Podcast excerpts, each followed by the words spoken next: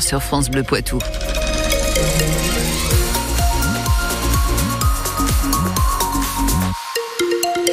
Température un peu fraîche ce matin, rien à voir avec les températures annoncées demain sur le Poitou. On voit ça ensemble dans quelques instants.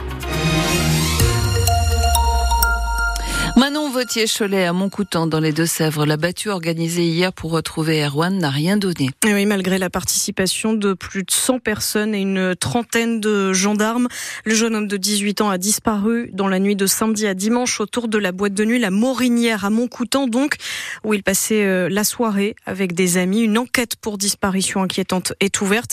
L'appel à témoins est partagé par la gendarmerie et ses proches, toujours sur les réseaux sociaux. On vous l'a mis sur euh, francebleu.fr. Dans la Vienne, de nouvelles dégradations découvertes dimanche sur le groupe scolaire Simone Veil à Fontaine-le-Comte. Des plaques et une photo de Simone Veil ont été vandalisées, rayées, taguées. C'est la deuxième fois. La maire de la commune se dit abasourdie, en colère. Elle assure à France Bleu Poitou qu'elle va porter plainte dans la journée.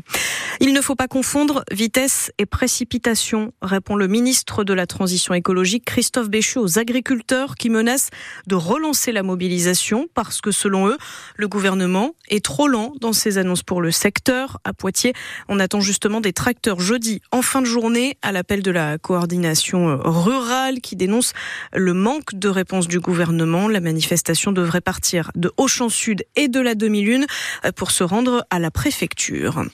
Entre gourous en ligne, emprise et même abandon de soins, le texte contre les dérives sectaires est examiné par les députés aujourd'hui à l'Assemblée nationale. Le projet de loi prévoit des sanctions plus importantes, la création aussi d'un délit de suggestion psychologique. On vous explique tout sur notre application ici.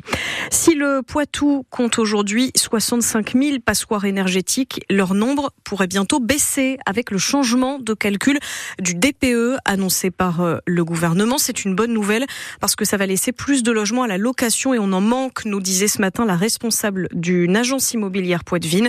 Ça va concerner les petits appartements de moins de 40 mètres carrés. Vous retrouvez son interview en vidéo sur notre page Facebook. En football, en national, les Chamois sont allés fêter leur premier succès de l'année à domicile avec les supporters à René Gaillard hier soir après une victoire sur le, sur le fil hein, face à Nancy 2-1 après un penalty marqué à la dernière minute du temps additionnel. On reste deuxième du championnat, désormais à 6 points du leader. Et puis euh, en volée, l'Alternastade Poitvin reçoit Tourcoing ce soir. C'est les quarts de finale de la Coupe de France. Il va falloir euh, s'accrocher puisque, souvenez-vous, le mois dernier, on a perdu 3-7 à 0 face au même Nordis. C'était alors en Marmara Spike League.